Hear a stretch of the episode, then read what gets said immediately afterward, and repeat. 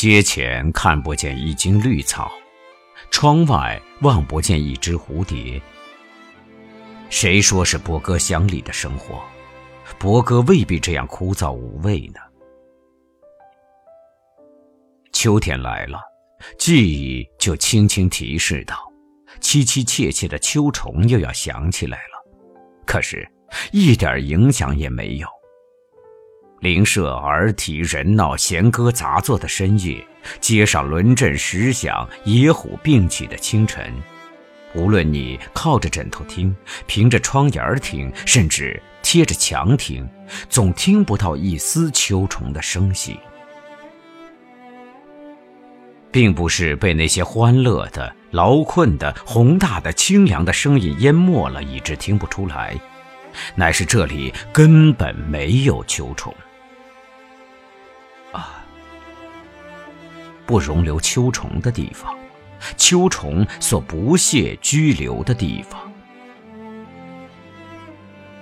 若是在鼻野的乡间，这时候满耳朵是虫声了。白天与夜间一样安闲，一切人物或动或静，都有自得之趣。嫩暖的阳光和清淡的云覆盖在场上。到夜间呢，明耀的新月和轻微的凉风看守着整夜。在这境界、这时间里，唯一足以感动心情的是秋虫的合奏。他们高低鸿细，急徐作歇，仿佛经过乐师们的精心训练，所以这样的无可批评、踌躇满志。其实他们每一个都是神妙的乐师，众妙毕极，各抒灵趣，哪有不成人间绝响的呢？虽然这些虫声会引起劳人的感叹、秋世的伤怀、读客的微愧、思妇的低泣。但是，这正是无上的美的境界。绝好的自然诗篇，不独是旁人最喜欢吟味的，就是当境者也感受一种酸酸麻麻的味道。这种味道，在另一方面是非常隽永的。大概我们所祈求的，不在于某种味道，只要时时有点味道尝尝，就自诩为生活不空虚了。假若这味道是甜美的，我们固然含着笑来体味它；若是酸苦的，我们也要皱着眉头来变尝它。这总比淡漠无味胜过百倍。我们以为最难堪而急于逃避的，唯有这个淡漠无味。